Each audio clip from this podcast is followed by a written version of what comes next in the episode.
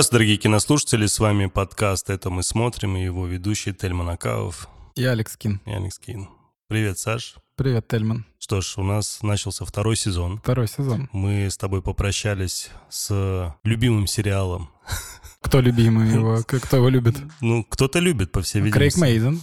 Дракман, как минимум. И Грибы. И Грибы, да. Их трое. А, попрощались с э, сериалом от HBO Max э, The Last of Us. И... Отдохнули прилично.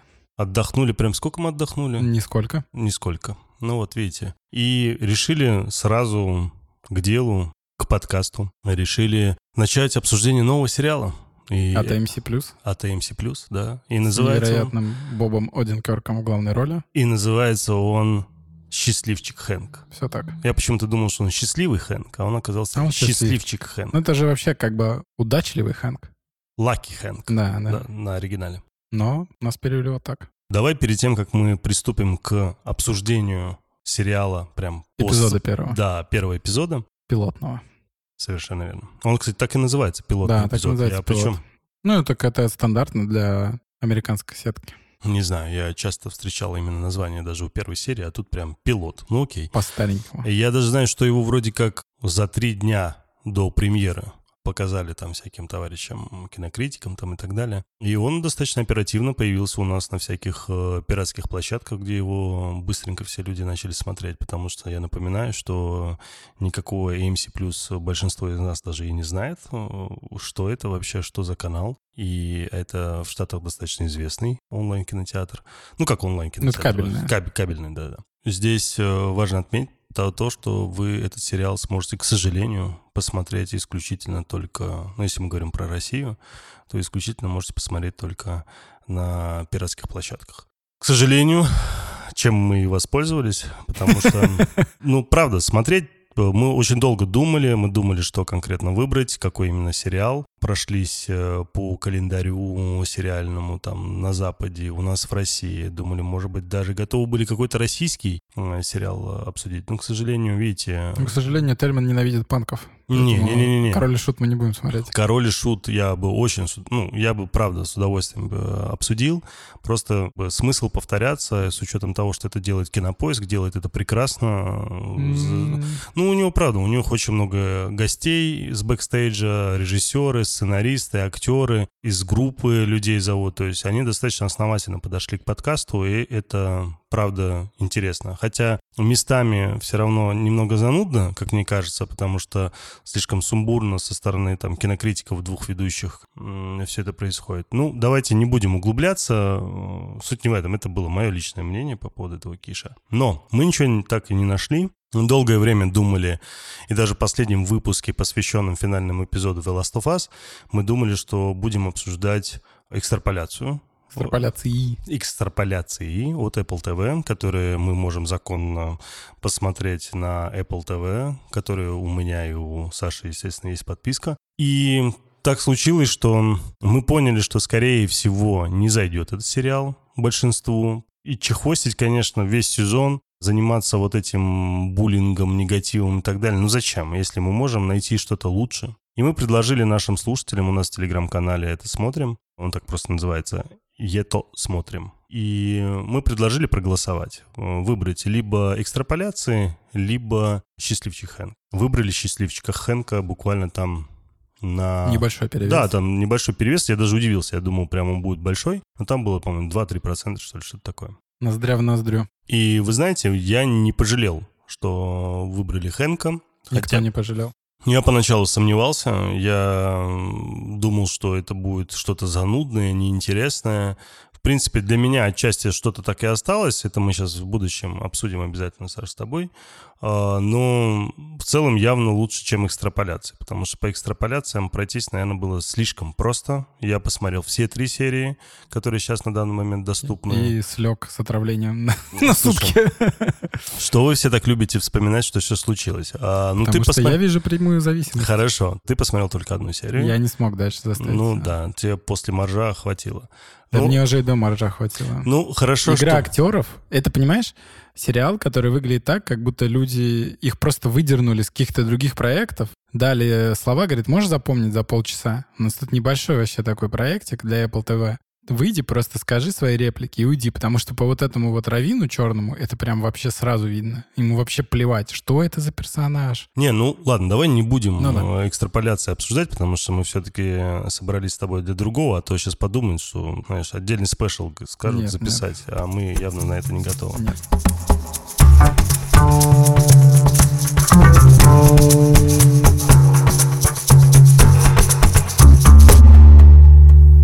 Давай поговорим о нашем Хэнке, но перед тем, как, повторюсь, обсуждать более детально там по сценам, как мы привыкли, давай мы в общих чертах э, расскажем о самом сериале, что это, на основе чего это и э, чего вообще ждать. Я бы хотел бы тебе предоставить слово, потому что я... У меня такое дежавю небольшое, потому что когда мы с тобой обсуждали The Last of Us, я не играл в игру и смотрел на фильм просто как на фильм, ну, на сериал имеется в виду.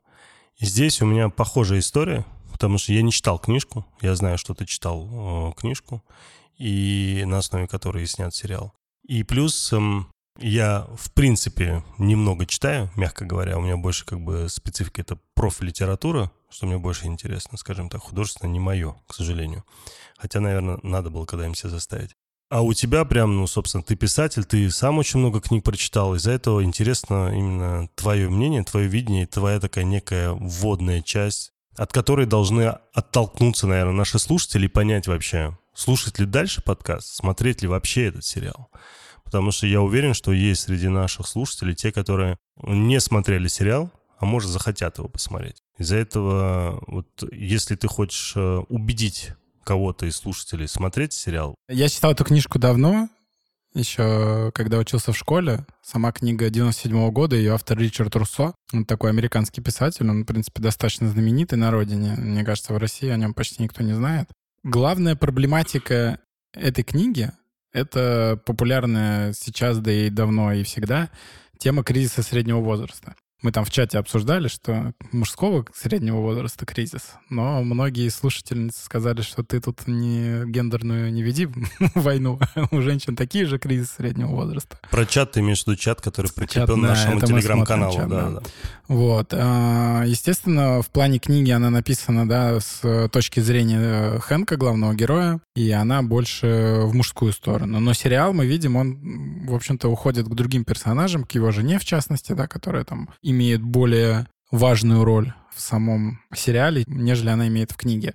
Я, на самом деле, не знаю, насколько можно ссылаться на книгу или там разбирать какие-то отличия и так далее, потому что, во-первых, я читаю давно, перечитать, естественно, я ее не успею. Но она большая, как я понял, она, потому ну, что... да. Я, как, нужно... как она на русском называется, книга? Я... Да без понятия. Да, блин, как ты без Счастливчик понятия? Хэнк? Не-не-не-не. Простой человек? Нет. Я не знаю. Я читал ее в оригинале.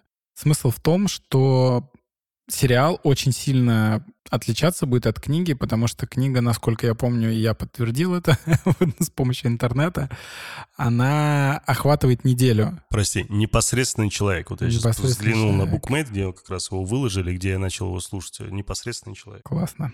И вообще, если стрейтмен, если так это такой термин для фильмов американских э, старых. Помнишь, там были такие персонажи, которые приходили и шутили правду матку. Угу. Ну, такие, знаешь, пришел, подшутил, там, мол, ты в туфли не влезаешь, потому что там нога у тебя выросла, и ты похож на слона. И с такими, типа, все такие, ты че вообще? А кому-то смешно. Вот это, типа, стрейтмен были. То есть тут имеется в виду, что он, ну, как бы выпадает из э, общего социума, все время над всеми подшучивает, а уместно это или неуместно, то есть иногда смешно, иногда не смешно. Ну и это мы видим в сериале, то есть это его персонаж. Он все время любит, знаешь, подшутить, приколоться, как бы и так он взаимодействует э, с окружающими людьми. Я, кстати, вот я думал, мы с тобой сейчас в обсуждении эту тему поднимем. Если сравнивать с каким-то любым другим сериалом, который ты смотрел за всю свою жизнь, или фильмом, с каким фильмом или сериалом ты бы сравнил бы «Счастливчика Хэнк»? Потому что у меня есть прям четкий референс. Прям ну, вот давай, говори тогда. Я... Доктор Хаус. Да, ну так это такой же персонаж. Вот Да. до, персонаж Доктора Вот. Хауса как раз вот этот Я- стрейтмен, да. который все говорит в лоб. Да, я, Да. вот- я про это и говорю. Это прям вот стопроцентный референс. Единственное, то есть это, грубо говоря, такой литературный Доктор Хаус, да? то Ну есть, да, как ну и плюс Доктор Хаус это все-таки процедурал медицинский. Да, Как да, бы там да. главный преступник это болезнь. Понятно, Ну да. ну, я виду с точки Ну, зрения да, да, да, героя, с точки прям зрения очень-очень построения героя, Да. прям вообще У меня оно. просто идеально. Да. Ну, единственное, что Хэнк, он, конечно, не обуреваем наркотическими... Не-не-не, Теми самыми, ты а так- понял, о чем Да, я да, да, говорил, да, да. Вот, и, в общем, книга, она захватывает неделю из жизни Хэнка, поэтому там все события, они, ну, очень стремительно развиваются. А здесь в сериале, очевидно, они решили пойти другим путем, да, потому что два раза он спал. Ну, потому что, как я понимаю, у них надежда все же снять и второй сезон, Может и третий быть, может сезон. быть. Потому Вот. что... Ну, в общем, он тут уже поспал два раза, получается, почти треть, треть книга в первом эпизоде. Они пойдут другим путем, то есть будут как-то... Да, даже больше, там, три дня Ну да, да, дня да, прошло, вот. да.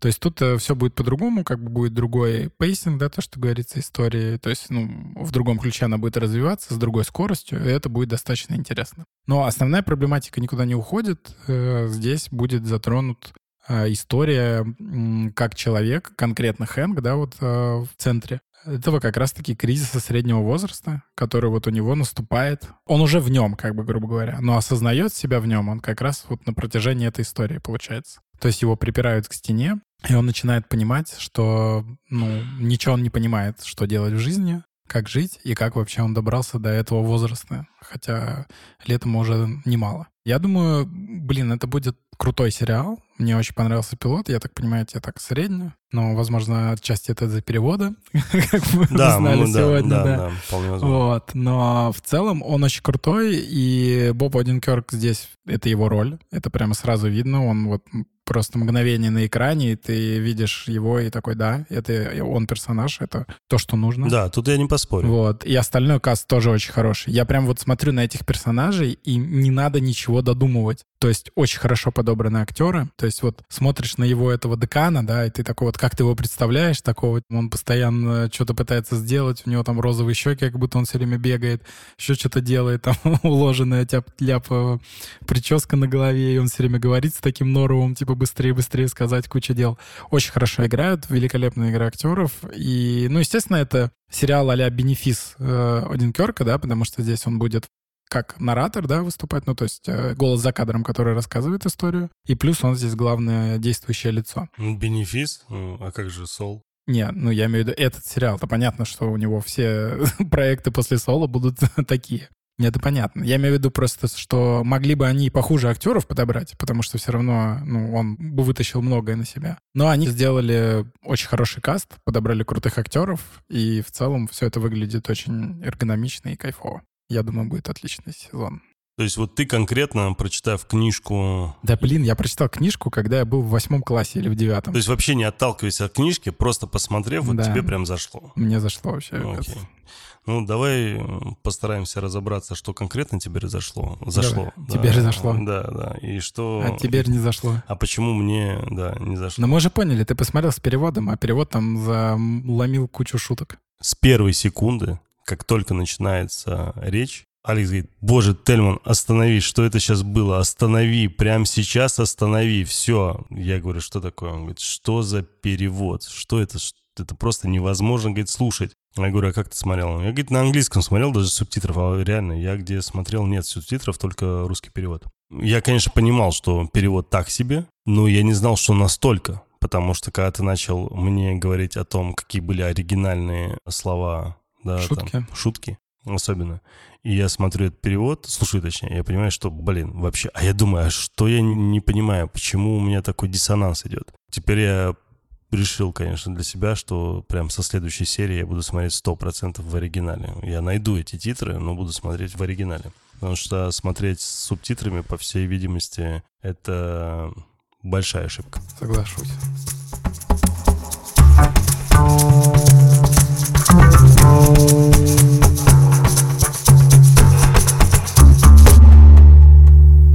Первая сцена, которую нам показывают, это где Хэнк стоит у пруда. Это прям самое-самое Да-да-да-да. начало. Оно такое очень эффектное, красочное. Нас, Точно, зрителей, знакомит с персонажем. С таким мечтающим немного персонажем, который в себе, который смотрит вот на этих гусей, как я понимаю, которые там в пруду. И такая красивая, очень сочная, такая очень солнечная э, картинка.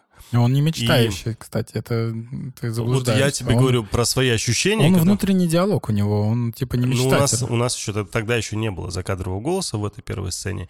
И идет очень такая приятная музыка, саундтрек, который достаточно громкий для сцены. И потом у нас прям резко переходит уже на другую сцену, где студент некий, Барто Уильямс, Барто Уильямс. Да, да, который зачитывает Отрывок. С... Отрывок, да, да. Своего произведения. Да. И вот этот переход сам мне не понравился уже сразу, потому что вот эта музыка, которая была из первой сцены, она все еще нагоняла вот этот эпизод, вот эту сцену новую.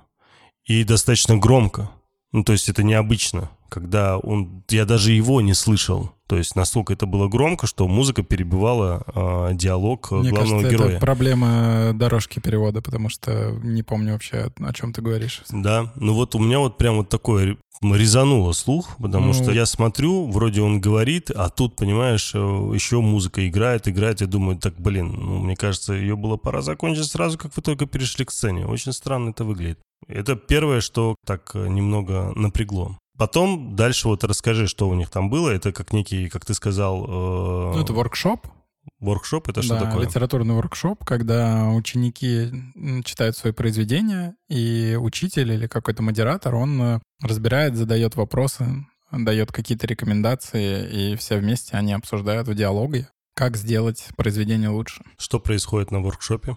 Ну, на воркшопе э, Хэнк сидит, думает о чем-то о своем там, возможно, об этом пруде с гусями. Не-не-не, он сначала его слушал. Не, но он там сразу не слушал. Он, да, уже, он ну, уже слышал до этого, он да. как бы там уже можно не слушать. И, не, не, ну мы потом выясняем, что он все-таки слушал его. И потом он просто в какой-то момент уже отрезает его, а, этого Барту, и начинает задуматься о своих каких-то вещах, э, и потом там Просто какая-то одна из мыслей, которая у него была очередная в виде каши какой-то в голове. Причем мне нравится, как передают мысли.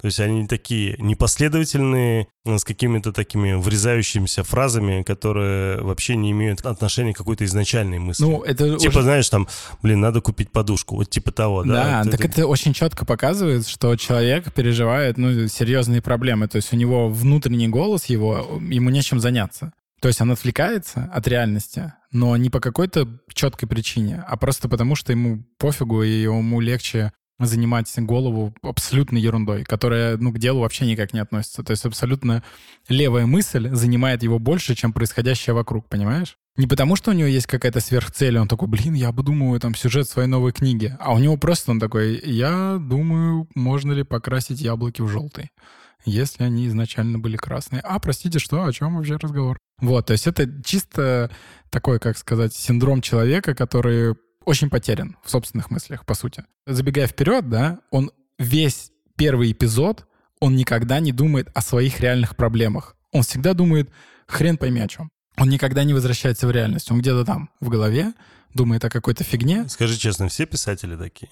Ну, не совсем. Ну, большинство, наверное. Ну, нет. Ну, вообще у большинства... Ну, мне кажется, большинство творческих людей просто такие. Да не, ну, наоборот. Когда ты... Смотри, в чем тема. Он как бы постписатель, получается. Писатель, переживающий кризис. Он написал книгу, и после нее ничего не писал. Поэтому у него в мыслях раздрай. Обычно, когда ты творческий человек, ты думаешь либо о том, что пожрать, либо о том, что написать следующее. А он просто вот как бы застопорился в этом моменте, да, в своей этой академической карьере, в которой он тоже ни черта не делает и он просто здесь существует, он получает свою зарплату, и вот поэтому у него мысли о том, знаешь, как э, может быть новая подушка, что я хочу сегодня на обед. Понятно? Да у него даже об этом нет мысли. У него мысли просто вот... Он услышал слово какое-нибудь, знаешь, там типа там дарвинизм. Ой, читал я иногда когда-то книжку Дарвина или нет? Хм, попытаюсь вспомнить. А впрочем, все равно. А что там, обезьяны были, понимаешь? То есть мысли просто ни о чем вообще как белый шум. Ты сам себе создаешь белый шум мыслительно, вообще ни о чем. Творческие люди нет, они наоборот сконцентрированы. Ну, то есть это просто кажется странно со стороны, когда человек идет, идет, он такой... Вот это концентрация. А он сконцентрирован ни на чем. Сконцентрирован на шуме. То есть это клево выглядит, когда ты знакомишься с персонажем, потому что ты думаешь, о, прикольный саркастичный дядька, который думает о всяких прикольных вещах. Но если ты посмотришь на этого персонажа с индивидуальной точки зрения, да, с рабочей точки Реальный. зрения, с реальной Да. точки зрения, он просто просиживает штаны в своих мыслях. Вот ты остановишь какого-то человека, и ты такой, о чем ты думаешь? То есть он не развивается интеллектуально, мыслительно. Так так он, далее. он даже не хочет. То есть он просто существует в вакууме, в котором у него все по нотам разложено, да, у него все по полочкам разложено, поэтому там будет жесткий момент, когда его выкинет э, в тишину, но мы до этого дойдем. А как бы его мысли, они вот просто типа по приколу. Давай э, перейдем к тому моменту, когда уже вот этот э, Бартоу до него докапывается и Да. говорит уже своему учителю. Учи уважа- нас. Э, да, уважаемый профессор Генри Девера, объясните нам, пожалуйста, ну, хоть что-то. Вот я вам сказал, выскажите свое мнение. Начинает до него докапываться, он говорит, да вот, собственно, мы уже здесь собрались, вам уже, я уже вам говорил и в предыдущий раз, на предыдущий вас рас- рассказ, давайте вот мы собрались здесь, чтобы другие высказались. На что, собственно, одна из его учениц, которая, как я понимаю, староста класса или кто, который говорит, да, вы знаете, профессор, вы все-таки как-то уже вот... 30 Маловато участвуете. да, да, мало как-то участвуете, уже 30 минут прошло, а вы там толком ничего не прокомментировали нам. Может, все-таки скажете. И он потихоньку, потихоньку заводится. Я, честно говоря, ожидал более какой-то яркой экспрессии, что ли, да, в этот момент. Ожидал от него каких-то более... Так повода, мне кажется, не было. Какая яркая экспрессия. Понимаешь, в чем дело? Он же говорит, э, что он не считает их как бы достаточными даже для того, чтобы злиться на них. Он говорит, что они типа mediocre. Ну, Не, типа ну, посредственные. В э, посредственности. Он не может злиться на посредственность, понимаешь? Ну, его задело, как я понимаю, вот он начал прям... Его задело то, что как, когда к- когда Бартов сказал... личности перешли, да, что потому что тебя он там сказал... одна книжка, Да, ее нет да, в библиотеке, ну и все, и он его просто унизил. Да, разнес. Да. Так вот, э, расскажи вот э, нашим слушателям, что конкретно он сказал. Я не помню. Ну, Не помнишь? Я вот... Я, А ты я- помнишь? Да, я помню, что он сказал о том, что вы, типа, вообще, знаете, не забывайте, что я такой же, как и вы. Я тоже все-таки, я ваш учитель, а я, извините меня, за всю свою жизнь только, как вы говорите, типа, одну книжку написал. Ну, И- типа, вы, вы посредственности учитесь у посредственности. Да, типа такого. да, да. Ну, И кем ты можешь типа стать. И он потом еще говорит, что вот я себя вижу, он начинает придираться, что у него а, мысли там не структурированные, что он прыгает от героя там к герою. И он говорит, что это у меня вот такой хаос запланированный. Он говорит, почему? Он говорит, вот и начинает себя сравнивать с каким-то писателем. Вот тут Да. у меня объясняю. Джеффри Чосер. Ну, это просто, типа, отец э, английской литературы считается. Как, как его зовут? Его зовут э, Джеффри Чосер. Чосер. Да. Так, и а почему именно с ним он сравнивал себя? То есть он Ну, типа это такой- типа понты из, не знаешь, этих. Он жил в 1300-х годах. Ну, это типа, как я Современ- сейчас скажу, ну- то есть, если был бы этот воркшоп так называемый в России, если я бы сказал, что, знаете, я хочу быть, я не знаю, Маяковским или Достоевским. Маяковский много книг написал, да? Ну, вообще, согласен. А, ну, ну да, пусть будет. Ну, это понятно, что по эпохе Ну, совсем э, э, понимаешь, э, тут тоже, мне кажется, я не знаю, есть кто-то, кого можно назвать отцом русской литературы? Пушкин? До него тоже были. Ну, в общем, с русской литературой посложнее. У нас много хороших авторов, поэтому... Ну, я понял. Ну, короче, есть- ну, типа, да. да, ты пришел, и такой, у меня такой бойкий слог, я новый да, Чехов. мне, мне очень... Да, да, да. Здорово, да, Хорошее сравнение. И он, собственно, мне понравилось вот с точки зрения мимики, как он тут подыгрывает, да, когда он услышал Чосера, его прям видно, что его кринжануло так Ну, капитально. так да, Он, так типа, это и есть кринж. Ну, Да, ты типа, чувак, ты что вообще несешь? Что за бред? И по сути, когда он начинает комментировать, ты понимаешь, ну, вроде как он прав. Я хоть этого Чосера не, не знаю, но он достаточно четко, аргументированно ему все объяснил и дает понять, что, чуваки, вы вот здесь все сидите, вы там чему-то пытаетесь учиться э, в какой-то непосредственной школе. Ну, это колледж уже. вот наоборот, в посредственном колледже, окей. И э, чего вы здесь можете научиться, да? Здесь все посредственность, да, то есть вы посредственность, э, колледж посредственность, я сам Столица посредственность, да, да, да, да, столица посредственности, да, город. Что вы здесь хотите? Все, ну, как посмотрел на часы, занятие закончено, типа, до свидания. Да, но потому что он не здесь. Ну, то есть у него даже нет амбиций учительских. То есть это все смешно, да, выглядит, но на самом-то деле Не-не-не, это это сто процентов не смешно. Да. Мы это еще чуть попозже обсудим.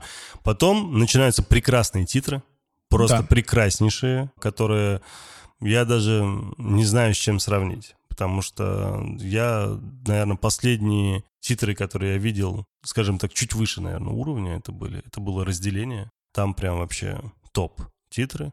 И от Apple TV, который сериал. И вот, наверное, вот чуть-чуть краешком хочется, наверное, с ним сравнить титры. Но в целом, именно сам саундтрек, я даже задался целью, просто у меня еще времени не было. Видишь, мы, когда с тобой здесь договорились встретиться, я уже то в машине, то еще где у меня не было времени сесть за комп, нормально, спокойно найти эту мелодию и скачать себе. Я обязательно ее найду и заменю себе, наконец, гудок э, на телефоне.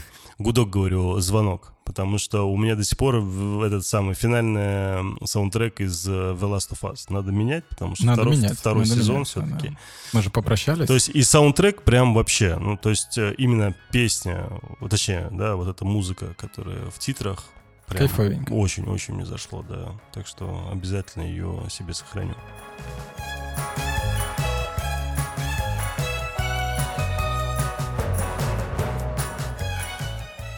Дальше у нас э, сцена с Хэнком, где он просыпается, там непонятно, потому что прям на часах я все даже, знаешь, специально пригляделся, там на его айфоне замазаны часы. Это прям не показано, там очень красиво фотошопом это все убрано. Не знаю, там фотошопом или ничем, короче, убрано. Часов нет. И во сколько приходит уведомление, непонятно. Я просто пытался понять, это все-таки ночью было, а тогда, когда они легли спать, или это было раннее утро. И вот э, Хэнку начинает приходить уведомление о том, что вышла некая газета, ну как некая студенческая, студенческая газета, газета, да, да. в которой, собственно, этот Бартл э, Уильямс э, высказался по полной программе, процитировал нашего Хэнка, все, что он сказал, что он назвал всех посредственностью, преподавателей все посредственности, вообще тоже э, колледж Город, тоже весь столица посредственности. Да, да, да. Все, и посыпались ему там не то чтобы угрозы, но такие нелестные высказывания в его адрес э, начали приходить уведомления, там смс и так далее от разных его, по всей видимости, коллег. Собственно, на следующее, точнее, уже фактически утро нам показывают Хэнка, как он сидит, э, читает газету, как мы потом выясняем, что э, газета об его отце Который уходит на пенсию. который выходит и он на пенсию, достаточно какой-то известный, как я понимаю, Автор. э, автор, да, книг, и с которым он не общается очень много лет. И вот, собственно, вот эта сцена у нас утром на кухне. Такая ничем не примечательная, из-за этого здесь, наверное, останавливаться сильно не вижу смысла. Да, там... Ну, с женой они да, болтают, она такая, Да, типа, нам опять показывают- об отце, она такой, да не, не Да, вообще да, мне да. Нам пофигу». показывают э, впервые э, за тот кусок, пока был сериал, его уже жену. И... Лили. Да, Лили. И я прям очень порадовался, потому что мне жутко нравится эта актриса. Вот просто она очень приятная, скажем так. Э, Я не знаю, ты смотрел, не смотрел, просто есть замечательный э, сериал э, «Убийство». Я смотрел оригинал. А, Руби Дэштин, который я понял. норвежский. Ну, «Убийство» тоже очень хороший сериал, потому что там фактически вот играют э, одни из двух любимых моих актеров. Это вот, собственно, сама вот эта Мира Ионас и этот э, Кинеман, который еще Робокопа играл нового. Ну, тоже прям отличный актер. То есть, ну, я просто к тому, что мне было прям очень приятно ее видеть, потому что она сама очень такая достаточно Милая? милая, такая добрая, нежная. То есть, Она ну, хорошо подходит. Да, они там все хорошо да, да, подходят. и, и главное, ту роль, которую она там играет, и которая ей выделена, она прям идеально ложится под ее такой типаж, который она Амплуа. сама же, да, выстроила в этом сериале, потому что, ну, как бы не сравниться с тем же убийством, там, да, сериалом. А она как там главную роль играет? Ну, Да, вот конечно. детектив. Да, да, она детектив, да, там, совершенно верно. И... А ты смотрел до конца убийства? Нет. Я вообще, кстати, я поймал себя на мысли, что очень многие э, сериалы, которые я, нач... я знаю, что, допустим, вот даже, вот, к примеру, «Звоните Соулу», я так до конца и не посмотрел. Позор мне, потому что очень многие говорят, что сериал просто с каждым сезоном раскручивался все лучше и лучше, а я всего там почти два сезона посмотрел. Вот у меня есть такое, не досматривать, к сожалению. Ну, просто тут единый сюжет. Да. И следующий момент, следующая сцена, как э, Хэнк едет э, на работу на Так. своем задрыпанном Вольво. О, он задрыпанный разве? Ну, такой обычная. старенький у него, Ну, там, это ж- 70-ка или 90-ка, я уже не помню. Ну, да. Вот, старенькая, старенькая. Суть не в этом, что нам по факту впервые включают закадровый голос. Ну, не впервые, он же до этого думал еще на воркшопе там. Ну, имеется в виду, то есть там были прям, знаешь, как мысли во время диалога, это как-то не так сильно на это акцентировалось внимание, а тут видно, что он отдельно едет, у него прям он погрузился Внутренний в да, внутренний мир, то есть как-то уже по-другому на это реагируешь. Понял. И я вот, если тогда, когда эта история была с его мыслями во время воркшопа, я на это отреагировал вот таким, знаешь, ну типа, ну нормально, окей. А потом, когда мне показали вот эту сцену уже, где он в машине, я понял, блин, это что получается? Это вот, вот весь сериал сейчас будет, как и в этом карточном домике, э, Кевин Спейси, знаешь, там вот себя вел постоянно. Там, ну, он, правда, ломал там третью стену, здесь немного иначе это подано. Ну, там это прям уже раздражало. И здесь я вот боюсь, как бы они не перегнули палку вот с этими постоянными закадровыми историями, потому что, честно тебе скажу, я неоднократно сталкивался с профессионалами из кинематографа, прям такими вот профи-профи, знаешь, режиссерами, которые говорили о том, что это прям ущербность. Это показывает ущербность. Режиссера, сценариста, которые грамотно не могут реализовать визуалом то, что он наговаривает это надо всегда оставлять вот именно в виде какой-то картинки, как-то это показывать, то есть доносить все-таки. Кино — это визуальная история, визуальное искусство. Ты должен доносить это именно вот через э, картину, а не вот, вот так вот просто пихая какой-то монолог, э, диалог или, ну, монолог в данном случае, да?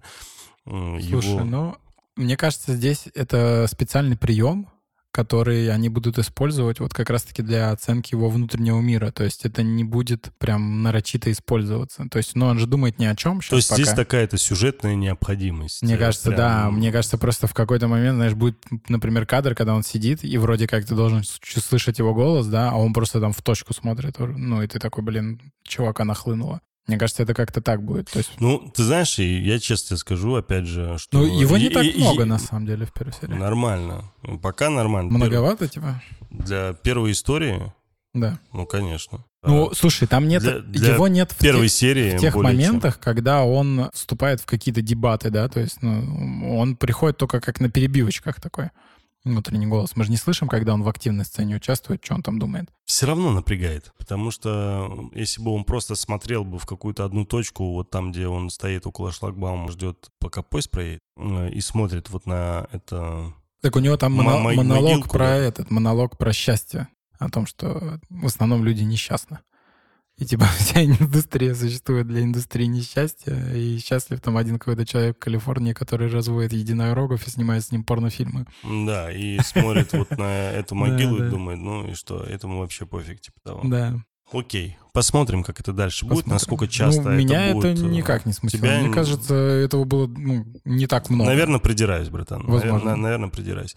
Следующая сцена, мне она очень, правда, понравилась. Это когда уже Хэнк приходит к себе, наконец, в офис? В офис, да и э, встречает вот этого Барта, Барта Уильямса, да, студента, который написал ту самую статью в студенческой газете, который раздул весь вот этот скандал. Который он обидел. Которого он обидел, да, то есть ну, прошло сколько, сутки, получается, с этой истории. И он э, говорит нашему Хэнку, предлагает такое некое перемирие. Ну, то есть он... Не, он сначала говорит, я пришел, говорит, разобраться с тобой как мужик с мужиком. Тогда одного не хватает. Я, не, не разобраться, он предлагает переговорить как мужик с мужиком, и да, и тот шутит и говорит, да, тогда тут одного не хватает. И здесь э, э, Барту пытается объяснить, да, что профессор, вы даже не представляете, насколько вы сильно обидели меня. То есть он реально поверил да, в то, что сказал Хэнк, потому что... Но он его преподаватель. Да, он его преподаватель, да, все же. И он рассказывает, что он там со стальки-то лет начал там читать, да... Писать там писать, 12 лет, там, и так далее, роман да, первый. Да. И он прям очень сильно верит в то, что у него все получится, что это его предназначение. А тут, после диалога с Хэнком, он понимает, что есть большая вероятность, что все это дичь и все это напускное. Хотя он прям буквально еще вчера бил себя в грудь и сравнивал себя вот с этим известным э, американским литературным классиком.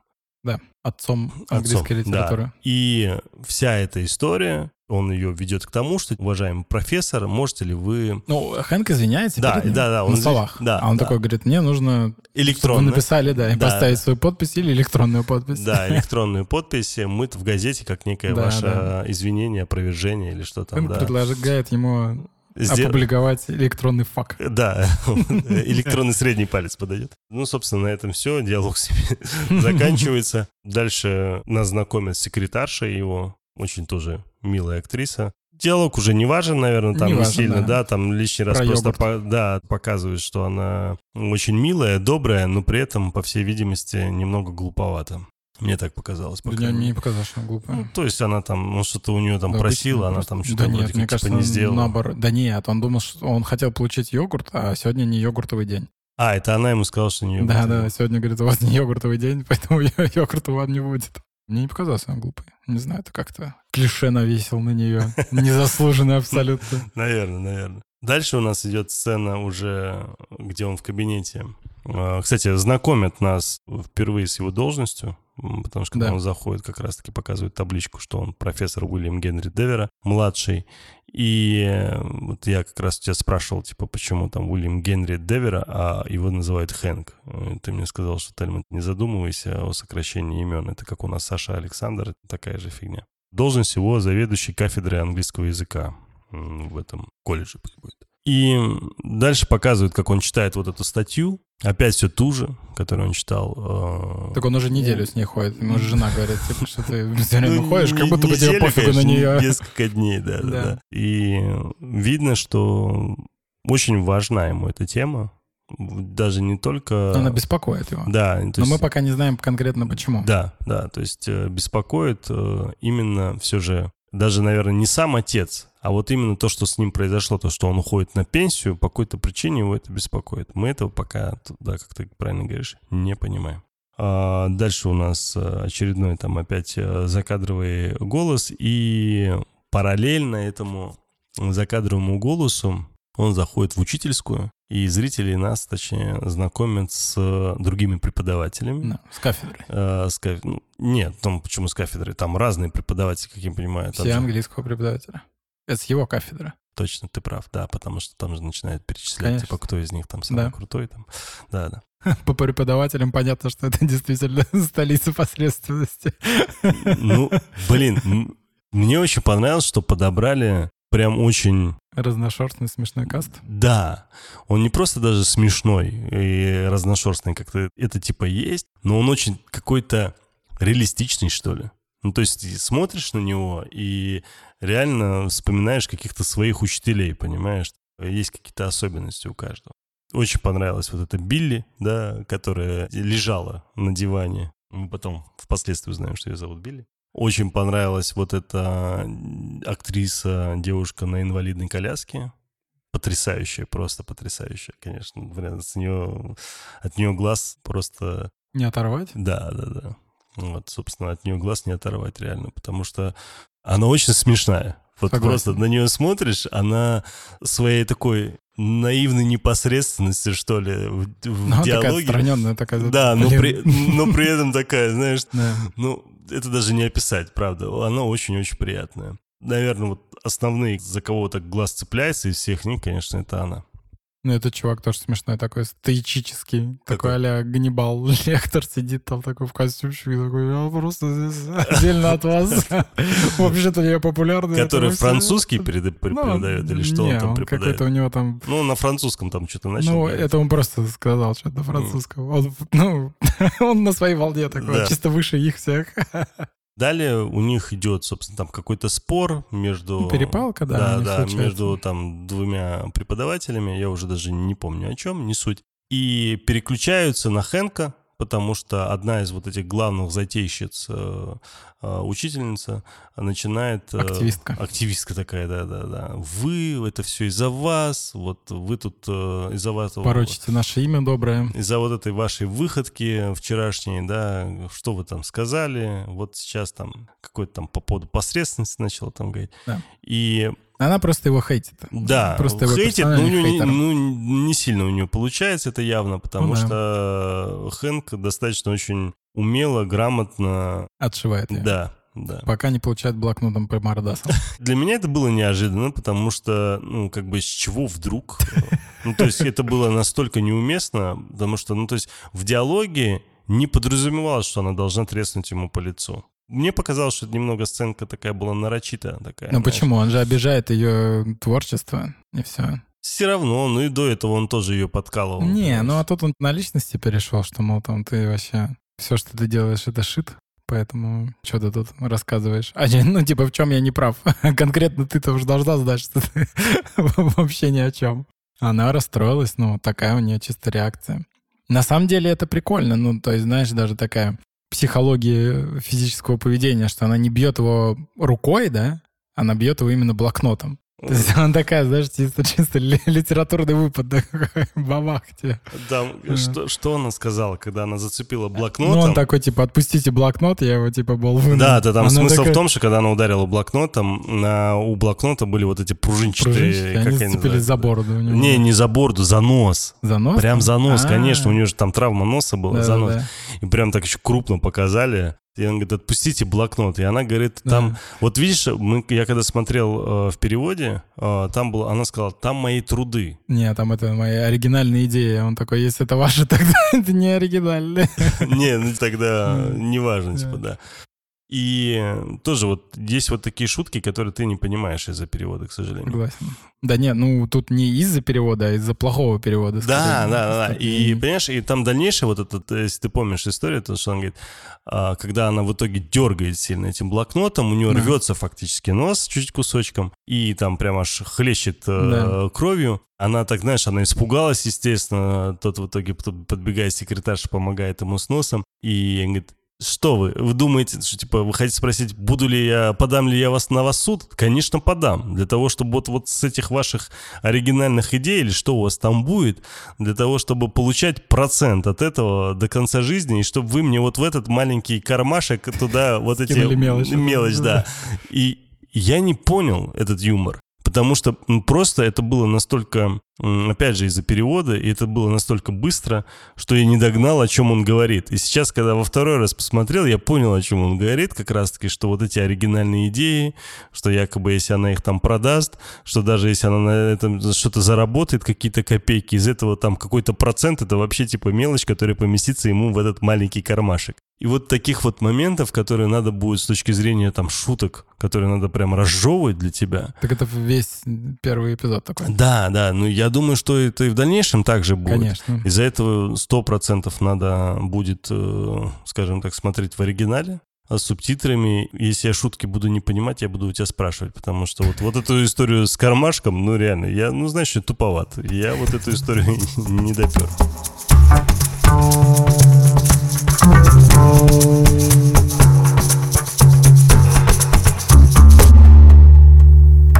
Следующая сцена у нас уже идет э, в ванной, где, туалете, да, ну ну, да. в ванной, в туалете, В где, наверное, да, в уборной, где секретарь ему помогает с носом и заодно говорит о том, что как она пыталась его отмазать перед э, руководством, Деканом. которым, да, да, который пытался ее Декан вызывает, да. И ему приходится идти. Да, его вызывает декан, но там до этого момента нам показывают очень хорошую сцену, которая мне очень прям зашла, где вот его жена Лили как раз тоже приходит в колледж. И Она в школе. она в школе? По-моему, да. Она high school, а он колледж. А, окей, да. И к ним подбегает, я не понимаю, что это там за учитель, там тренер, Какой-то скорее всего, то ли по, по физре, по наверное. физре, да, очень, очень физрук. на это похоже, да, да.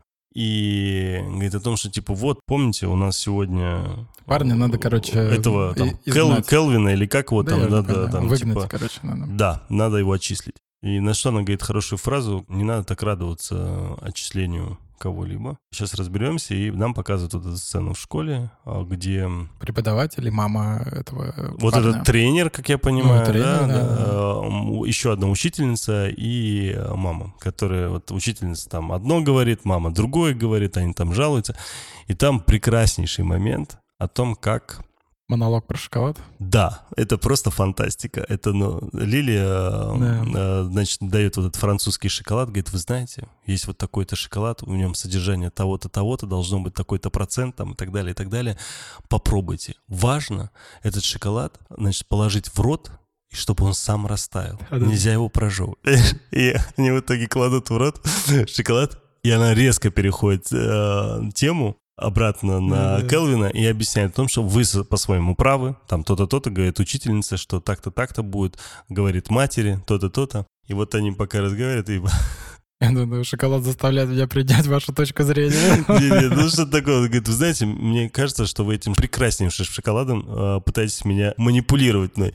И мамаша говорит, да, мне тоже так кажется. Ну, прекраснейшая сцена, Да. правда, очень милая, очень добрая. И лишний раз показывает, что Лилия, наверное, с Хэнком столько лет, по сей день они муж и жена, именно потому что она очень умеет... Медиатор. грам- да, она так грамотно лавирует между вот этим негативом и умеет решать э, проблемы. Потом в дальнейшем мы будут еще многие другие сцены, по которым мы четко поймем, что она прям в этом плане профи, и не просто так она там завучем работает в школе.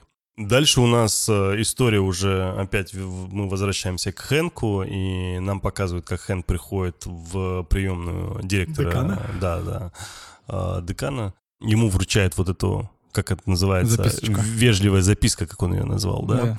а, о том, что Хэнк, будь, пожалуйста, Подыгрывает вежлив. Да, там, типа, да. подыгрывает, да. да, да, и так далее. О чем речь? Там в этот момент э, декан, директор, там, неважно, общается уже с родителями, пытается их успокоить, что они, как я понимаю, пришли жаловаться Да. на Хэнка, что вот он вот так вот унизил их ребенка. И директор всячески пытается объяснить э, и успокоить родителей и того же юношу о том, что на него не стоит сейчас обращать внимание на Хэнка, у Хэнка сейчас проблемы, у него там какая-то... Болезнь история- кишечника. Да, что болезнь такое, кишечника, что-то типа геморроя, что-то Да, такое, да, у меня да. там что-то кишка какая-то вылезла и так далее, и так далее. Хэнк э, решил просто приоткрыть дверь. э, Послушал это и всё такое. Да, послушал, До показал свидания. фак и ушел, собственно. Все равно после ухода родителей диалог с э, директором состоялся. Директор пытался уговорить Хэнка извиниться за все это случившееся. Но, понятное дело, он не стал этого делать и не собирается. Потом, собственно, перебивают уже директора, говорят, что вот э, вам там звонят из какой-то высшей инстанции, там, Да, я да, не знаю, что-то них что-то там Да, да, да. происходит. Что-то происходит, да, и Хэнк переключает, думая, что он, он это о нем, он начинает опять говорить, что типа Это, нет, не я тебя, есть да, да, вещи да. поважнее, типа, Да, да, чем да. твоя эта А он фигня. там, не-не-не, я типа согласен только извиниться, если ты какое-нибудь здание в университете назовешь в честь Да, да, меня, да. да, там только ни в коем случае не общежитие, я не хочу, чтобы они жили в моем доме. И все, собственно, потом уже дальше нам показывают э, сцену с Хэнком и Лили уже дома, где он с женой, и они обсуждают вообще случившееся. Ну, там смысл в том, что он дает ей понять, что его не могут уволить, потому что Да. он глава ну, Да. самого факультета, Да, как да. бы с ним ничего сделать Да, не и могут. зрители от этого понимают, что да, тут... Поэтому э, он себя так и ведет, что ему, да. типа пофигу, невозможно его снять с этой должности. Ну, как вот э, только единственное, вот того же, к примеру, доктора Хауса не могли уволить, потому что, ну, он все равно оставался одним из самых лучших там э, Не, его докторов. просто же это э, прикрывала подружка его. Ну да, да, но все равно она как бы и многие другие считали, что он талант, да, и здесь отчасти директор несколько раз об этом тоже говорит, что когда вот потом эта училка, помнишь, к нему тоже приходит, он говорит о том, что, слушай, ну, что ты на не против него прешь, он все равно как бы талантище. А, Дальше нам показывают, э, нас знакомят, точнее, с его дочкой, как ее там звали, не Джулия. помнишь? Джулия, да. И как она приходит вместе со своим парнем, рядом с домом показывают. они Обсуждают, у кого пол- просить ко- денег. да, у да, бати да. или у мамы. Да, И в да. этот момент Хэнк убегает задний- на заднем кадре. Потому что прибегает. прекрасно понимает, что если пришла дочка, то Ну она, да, значит... э, Зачем пришла, ясно. Да, да, да, да.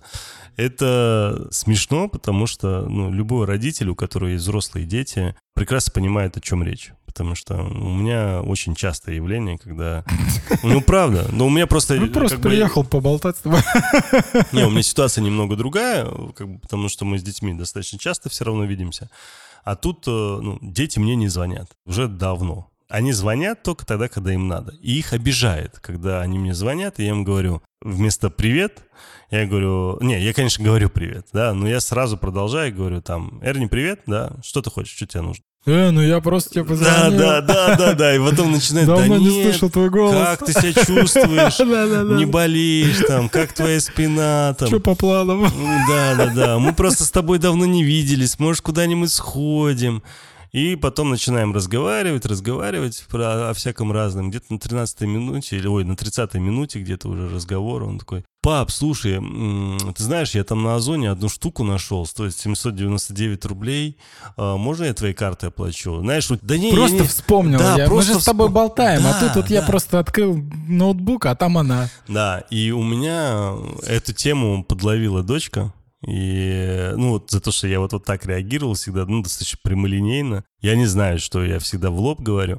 Дочка просто перестала вокруг да около ходить. Она звонит Просто чеки шлет. Не-не, она мне звонит э, или же пишет смс, э, если она там на уроке или где-нибудь.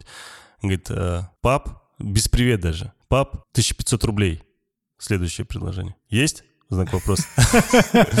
И сын у меня также, да, но он чуть более корректен, и он тоже. И, конечно... Смайлик иногда- ставит еще. Я просто к тому, что это достаточно очень... Это вообще, так он весь пропитан вот этими житейскими Да, да, я просто, конечно, иначе реагирую на своих детей, нежели Хэнк, понятное дело. А, дальше у нас э, та самая сцена, о которой я уже говорил по поводу учительницы, которая, та вот это заводила учительница, да, которая приходит э, к директору. Активистка. активистка, да, и настаивает на том, что Хэнка надо... Уволить, он говорит, что это невозможно. Она говорит, а что, если сместить его с позиции главы департамента? Факультета, какого Да. департамента? Ну, да, да, да.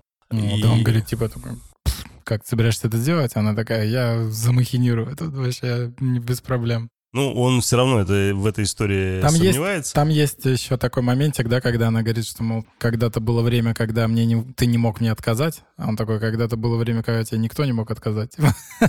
Так-то ты уже...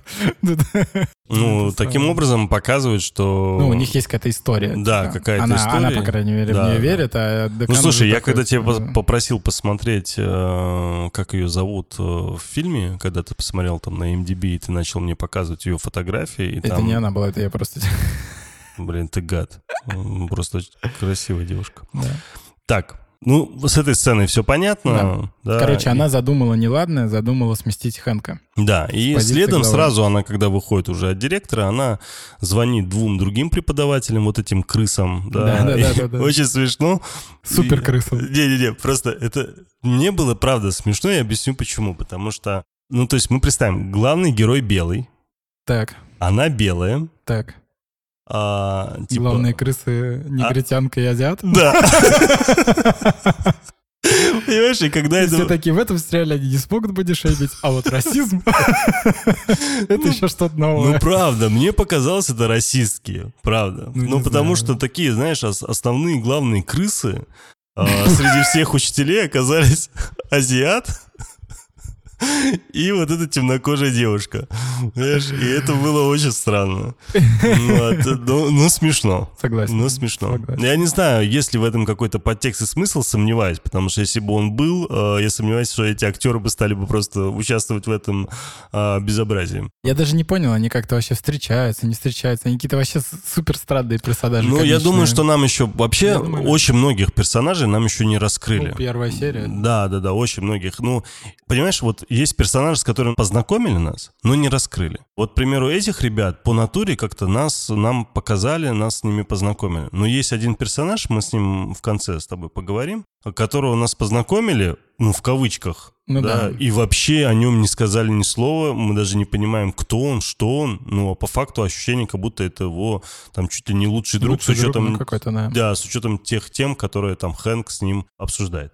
Уговаривает, они, естественно, соглашаются на определенных там условиях, и э, дальше Вре- Время отпуска Да. дает им лучше. опять свое, уже, да. собственно, ночь, и тут э, в ночи звонит э, Билли Хэнку. Это та самая, которая в Пинчушка. учительской, да, лежала на диване такая. И которая отреагировала э, с ухмылкой Но- и но она- странной рожицей, когда она назвали, же что вообще- она хорошая писательница. Мне кажется, она как Хэнк, только женского пола. Ну, Только с небольшим Блин, пофигизмом знаю, таким, как знаешь. Хэнк ли она, она скорее, как, знаешь, как какой-то Хемингуэй, то есть у нее развлечение, она сидит на побережье, в кресле гамаке, выпивает виски, там, Ну, там не совсем побережье, ну да. Ну, там же вода, и этот, там, по-моему, по шум океана она сидит. Нет? Ну, Не, Как, ну, и мне кажется, если был бы там океан, Это я то хочу г- отдыхать так сильно, да? Да. Мне кажется, если был бы океан, сцена, я такой, это был бы, это был бы другой городок совсем, понимаешь? Он же непосредственный. Так может у нее город, наоборот, может у нее там рядом с озером просто, но она так сидит. Но я просто смотрю и такой, блин, это женщина. Короче, мы понимаем, что Билли, она по факту на стороне... эм, Ну, на стороне правды на даже стор- скорее. Мне кажется, не совсем... Не-не, что- она на стороне Хэнка, Но она потому что кореш его, она да. кореш, она его давно знает, и потому что, ну, там очень много фраз, которые прям... Первая — это вот та история, которая она говорит, что вот... эм, Спасибо за то, что ты готов там написать рекомендательное письмо, что-то такое она там сказала. Потом впоследствии она говорит, вот что ты мне позволяешь постоянно с собой, так, разговаривать, да? То есть она все прекрасно понимает, что за тип, что за типаж он, э, и при этом они давно дружат. Ну, это прям чувствуется в диалоге. Ну да. То есть это хорошо достаточно прописано и интересно. И потом из разговора Ну вот с... я тебе про это говорю, видишь? Ты говоришь про внутренний диалог, а здесь, ну, вот такие тонкие моменты, они очень хорошо проходят. Они все четко делают. Мне кажется, тут ну, они не настолько глупые, чтобы испортить ну, голосом за кадром персону Хэнка или твое удовольствие от просмотра сериала. Ты сейчас это к чему сказал, не понял. Ну, то, что ты говорил, что сценаристы и режиссеры приходят, когда к этому моменту, ну, к использованию голоса за кадра для мысли, что у них из разряда творческой импотенции. Мне кажется, здесь очень много тонких моментов хорошо выдержано, поэтому вряд ли Ну, они так слушай, здесь настолько шаблонный подход, э, даже в данной истории, это не чтобы прям вау какое-то, да. Ну, То есть знаю. не все везде и сразу в сценарии, понимаешь? Блин, ну смотря с чем ты есть- сравниваешь. Да не, ну- А если ты сравниваешь с одни из нас? Не, Ну, не, не. Что касается сценарно, ну как бы окей, нормально. Ну как они еще должны были показать э, их взаимоотношения? Абсолютно Нет, ничего такого выдающегося в этом нет. Ты нейтральный хейтер. Окей. Будем биться с тобой. Окей, хорошо. Да, А на дальше он узнает уже от нее непосредственно, палочках лука.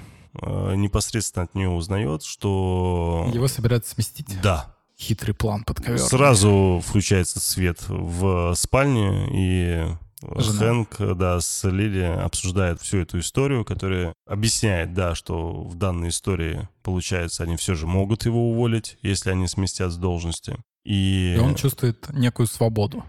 Он чувствует некую свободу, да, и пытается, наверное, как-то что ли подсознательно утешить свою супругу. Ну зачем он поднял тему с Нью-Йорком? Помнишь, он начинает ей говорить по поводу Нью-Йорка, у тебя было там предложение стать Да. замом в Нью-Йорке в ну, школе. потому что, смотри, Типа, у тебе тебя в силе это или не в силе? Она говорит, да, я узнаю. И она прям, видно, что она прям Да, обрадовалась ну, этой историей. Смотри, в чем тема. Как бы получается, что они оставались в этом городе, да, в этой столице посредственности, а, из-за того, что у него хорошая должность. То есть он, ну, нормально получает денег, там они могут, ну, у них, в принципе, хороший дом, большой дом. Значит, ну, средства хорошие он приносит в семью. А она получает, очевидно, меньше, потому что, ну, ее школа показывает, как эта школа там, где-то где-то в Ну, столице где там, да. То есть у него был якорь, что он здесь остается из-за должности конкретно, да? А так-то, конечно, они могут куда угодно поехать. Но это же не так, мы это все понимаем. И он ей говорит это...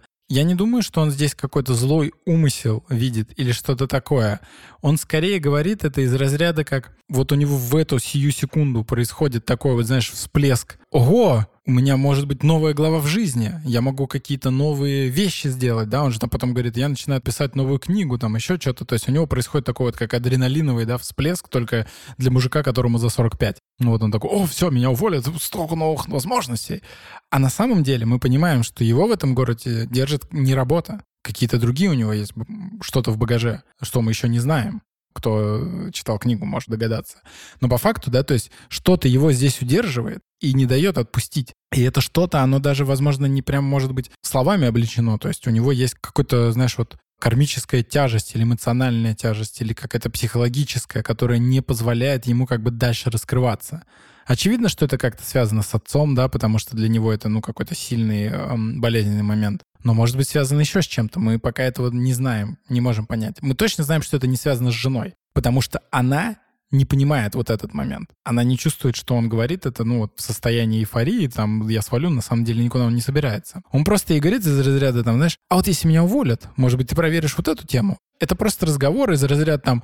а Знаешь, как э, бывает частая такая ситуация в России, например, когда обещают повышение одному из двух человек. Ты вот один из этих человек. Ты приходишь домой, это же радостная весть для тебя, правильно? Да. Ну, что может быть повышение. Ну такая, же жена, мы поедем в вот, Дубай. Вот, это оно и есть. Это конкретно тот же самый момент, только перевернутый немного. У тебя есть, например, нелюбимая работа, да, ты понимаешь, что ты можешь найти хорошую работу. И тебе говорят, тебя, возможно, уволят. И ты сразу такой, да поедем в Москву, меня там оторвут с руками, будем жить лучше. Ты тоже можешь найти там лучшую работу, теперь меня здесь ничего не держит. Вот это такой момент. Ты понимаешь, что это такой момент для Хэнка, а для его жены это не такой момент. Для его жены это то, что она ждала услышать давным-давно, что он готов сделать этот шаг. Поэтому он так радуется.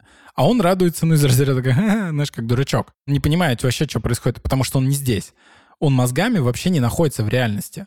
Он мозгами там, ну, вот красит э, яблоки и набивает подушки перьями гусиными, понимаешь?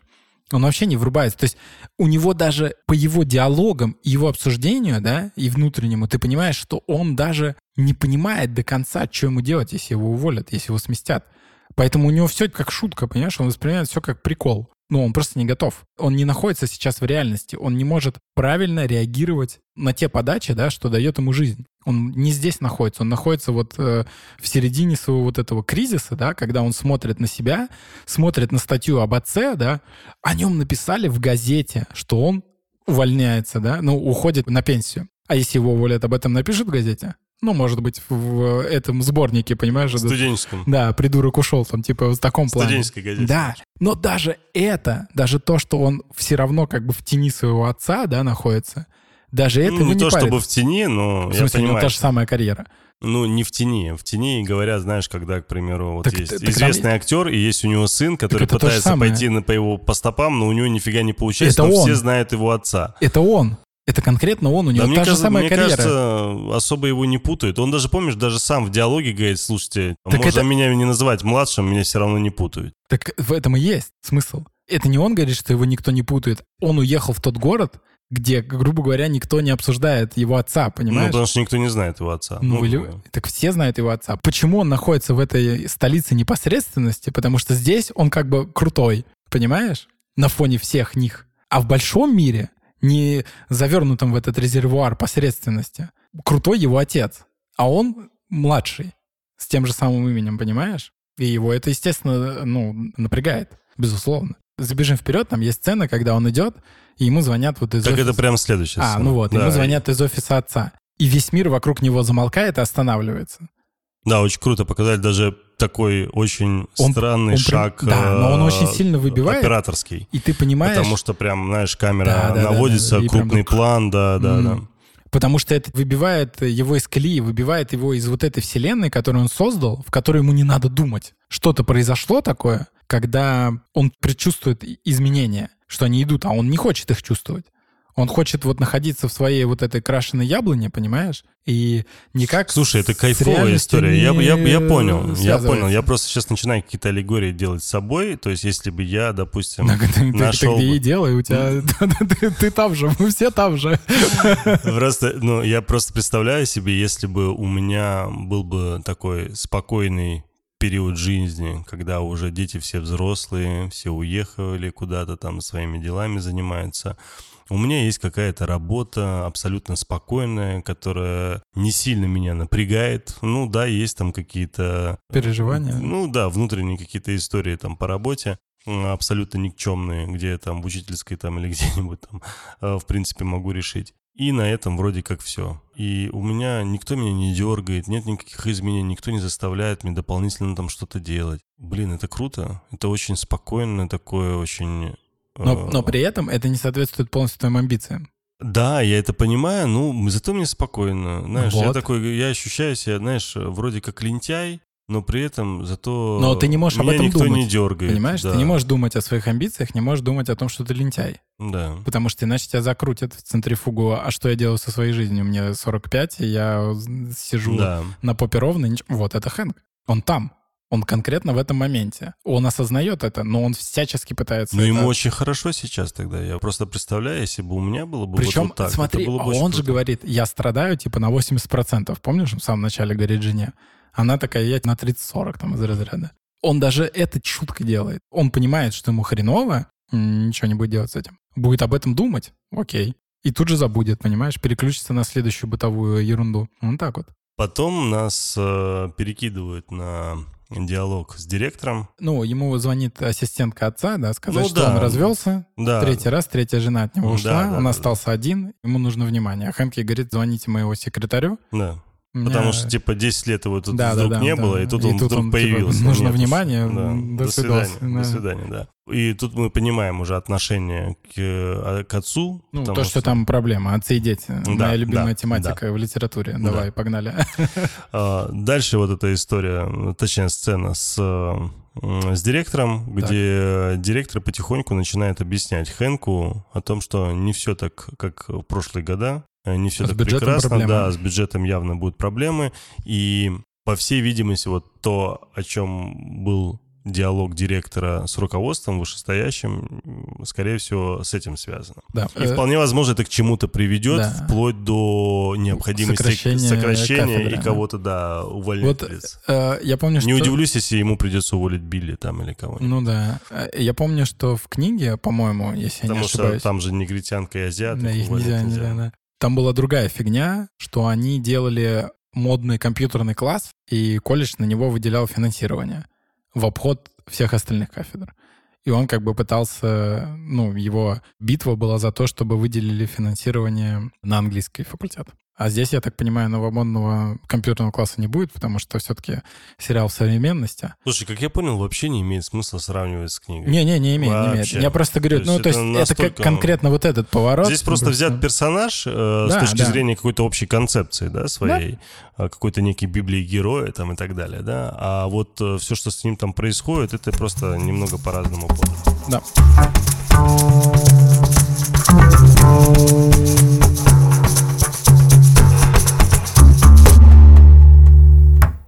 Следующая сцена уморительная, конечно. Она касается Голосование. голосования. Причем, знаешь, что прикольно? Голосование за смещение Хэнка с должности. Да, ну, Да. Вообще видно сразу, что один из главных сценаристов этого сериала — это шоураннер офиса. Потому что вот эти вот э, межофисные замуты их, они прям очень круто поданы. То есть тебе показывают два раза Да вообще серию- все камерные сцены, они Да, очень да. хорошо поданы. Два раза за серию тебе показывают одинаковую сцену голосования, абсолютно по-разному они воспринимаются, с разными микроисториями, там все остальным. Очень круто. Здесь во всей красе вот та самая актриса-инвалид, которая Да, да, да. просто прекрасна. Когда хотите сказать «да», скажите «ай». Я думаю, что потом уже они проголосовали, все, Хэнка сместили, потому что, понятное дело, они все-таки, большинство было... Ну, она купила голоса.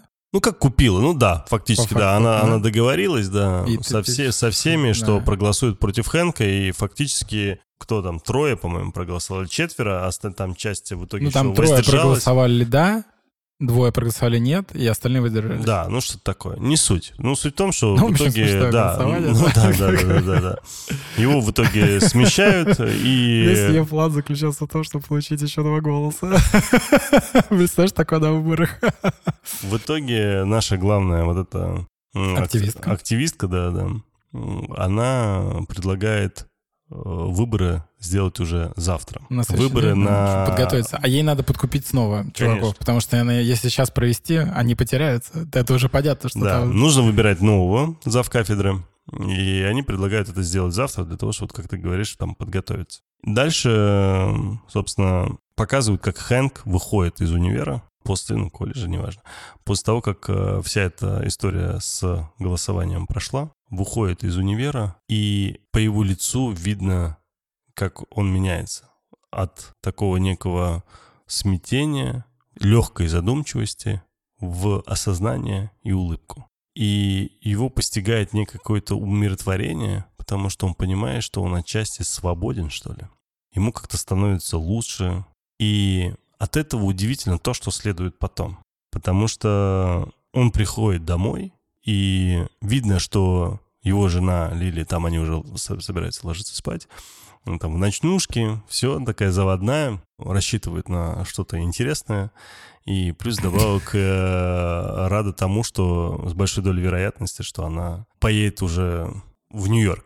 Потому что она рассказывает, что она переговорила, что да, должность есть, э, готовы ей помочь, все хорошо, все замечательно.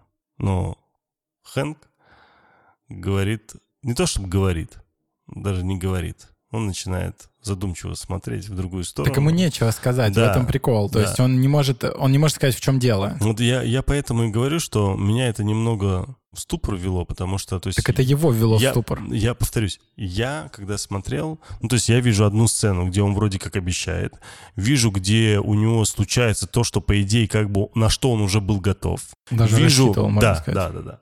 Вижу, как у него меняется настроение в лучшую сторону, что он этому отчасти даже рад. И тут он жене говорит, нет, мы никуда не едем, мы остаемся здесь. И у меня такой, блин, я, я, я как Лили такой, знаешь, блин, ну как так вообще? Ну жалко девочку даже.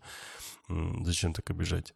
Но он пытается даже найти какие-то оправдания, но они вообще все в молоко улетают. Там типа, мол, дочка здесь живет, там мама здесь живет, еще что-то. Она такая, ты вообще не здесь, типа, о чем ты говоришь? И потом она такая говорит, я должна была догадаться, что ты отсюда никогда не свалишь. Да, собственно, одевается и решает э, ночью Ну, сделать На э, самом деле, пробежку. это очень крутой момент был лично для меня, потому что я понял э, по этой сцене то, чего я не понимал до этого момента, что Лили сама по себе, она пипец как несчастна. То есть она не давала никаких поводов, она наоборот была такая, знаешь, эй, там этот чел все время э, находится в таком негативном ключе, а я такая позитивная. А здесь видно, что ей действительно тяжело, и она как бы настроила так дофига планов и так быстро сработала, потому что она хочет выбраться отсюда. Ну, конечно, потому что вот ты хоть ее назвал правильно, там, она как медиатор Да, да. по своей какой-то натуре внутренней. Но медиаторы — это те люди, которые страдают тем, то, что они стараются уделить внимание... Всем, кроме себя. Да, да. То есть, это когда иногда психологи задают такой вопрос, если будет там тяжело вашим родителям или и вам, кому в первую очередь захотите помочь? Когда говорят о том, что родителям, ответ неправильный. В первую очередь надо себе помогать. Я помню, что у меня был случай тоже. Я, вот когда эта вся история у нас началась, сначала ковид, потом вот эта война и так далее, я прям очень сильно в себя погрузился, да мы все, наверное, в себя погрузились. И тяжелый был период с бизнесом, со всеми делами. И мой товарищ, как-то мы с ним в диалоге беседовали, я так чуть-чуть поделился о своих таких переживаниях, волнениях. И он говорит замечательную фразу, которая у меня осталась на всю жизнь, наверное. Я ее запомнил. А когда я начал говорить, что вот, надо сначала помочь моим детям, вот у них там какие-то оп- определенные вопросы, я им сначала помогу, потом уже займусь там собой. Тогда он говорит, Тельман, как в самолете. Маску сначала одеваешь ты, а потом дети. То есть э, здесь очень важно сначала помочь себе. И если ты себе не поможешь, то вся твоя помощь детям, она будет кратковременной и бесполезной в дальнейшем, если ты не решишь все проблемы сначала свои. И я боюсь, что вот она отчасти такая, да, то есть Так она такая и есть, да, да. да, да. Но проблема И, в том, что она не может себе помочь, потому что он ее останавливает.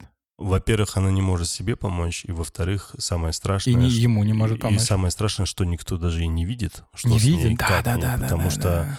был такой мультфильм, помнишь, э, назывался "Вперед". Да. А, Про двух братьев. Да, которые искали там своего отца.